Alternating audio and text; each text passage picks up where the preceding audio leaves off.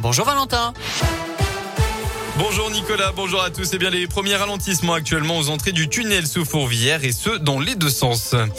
Elle a eu une décision sans précédent. La France a rappelé hier ses ambassadeurs aux États-Unis et en Australie après le torpillage d'un méga contrat de sous-marins français à Canberra.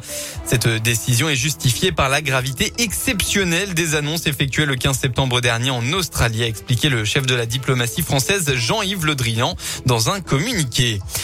Et puis dixième samedi de manifestation contre le pass sanitaire aujourd'hui en France. 180 rendez-vous sont prévus dans le pays, alors que le président Emmanuel Macron envisage la levée de certaines contraintes devant la baisse de l'épidémie de Covid-19.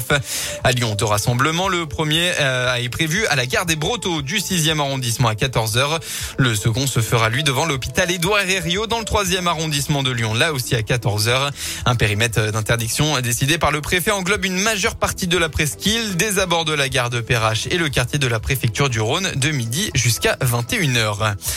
Dans le Rhône, toujours cette disparition inquiétante. Un homme de 77 ans n'a plus donné signe de vie depuis jeudi dernier. Atteint de la maladie d'Alzheimer, il était parti se promener à Saint-Romain au Mont d'Or et reste introuvable depuis. Les recherches se poursuivent aujourd'hui. Les journées européennes du patrimoine, eh bien c'est aujourd'hui et demain, deux jours pour plonger dans l'histoire de la région à travers la visite de monuments pour la plupart gratuite. On vous a mis une carte interactive sur radioscoop.com avec notre sélection des activités à faire dans la région. Dans le reste de l'actualité, l'ancien président algérien Abdelaziz Bouteflika est décédé hier à l'âge de 84 ans. Pour rappel, il avait été chassé du pouvoir en 2019 après des manifestations massives contre sa volonté de briller un nouveau mandat. La date de son enterrement n'a pas encore été officialisée. On passe au sport avec du rugby opération. Lancer la machine pour le loup. À Gerland tout à l'heure, le club reçoit euh, les promus de l'USA Perpignan euh, de top 14. Après la défaite contre Pau, il faut retrouver la victoire et tenter d'imposer son rythme. Coup d'envoi du match à 15h.